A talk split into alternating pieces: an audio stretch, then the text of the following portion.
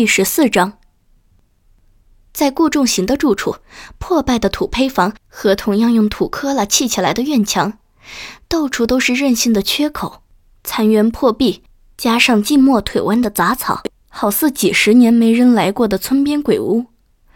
但这确确实实是顾仲行的家。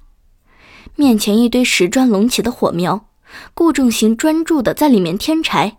视线所及，好似砌了一道严密的无形屏障，绝对不敢逾越。往于红这边看一眼，有调味料吗？于红抱着自己的膝盖，虽然他习惯了沉默，习惯了安静，但现在遇见了比他还沉默、还安静的顾仲行，好吧，他果然还是段位不够，变得不习惯了。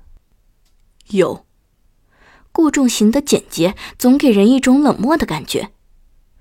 于红不由得想起后世那些高冷人设的明星，像顾仲行这种高冷到骨子里，大概会比他们更招小姑娘稀罕吧。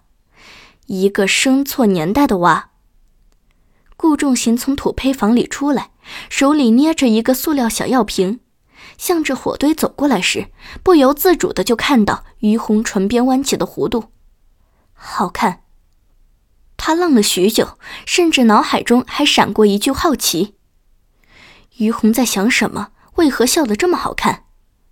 于红感知到身后静静站立的人，回过头来时，顾仲行已经盲眼似的低下头去，将手里的塑料瓶递给于红，仍旧简洁、有些冷漠的语气：“只有盐。”“嗯，有盐就够了。”于红接过，给剥皮洗干净的兔子抹上一层薄薄的盐，腌着。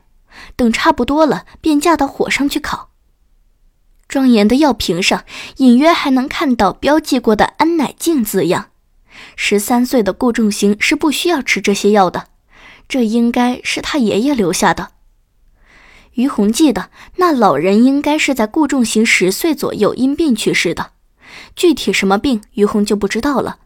但宁元贪得了病，不舍得花钱看医生的老人，常吃这种止疼药。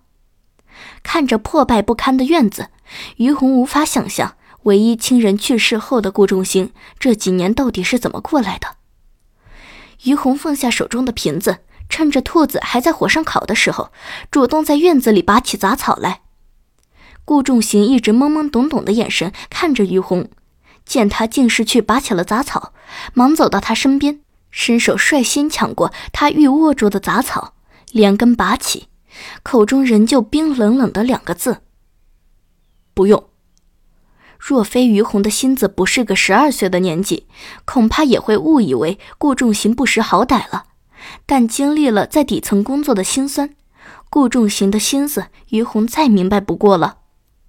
于红朝他温和的笑笑：“没事，我帮你，很快就拔完了。”顾仲行看着于红，又对他露出笑脸，再次呆住了。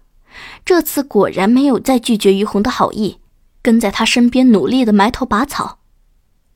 很好吃。于红反应了半晌，才确定自己没有幻听，朝身边的顾仲行看过去，有些不明所以的询问道：“什么？”顾仲行抿了抿嘴，侧脸颊上印出深深的一个酒窝。他说。上次的红糖发糕很好吃。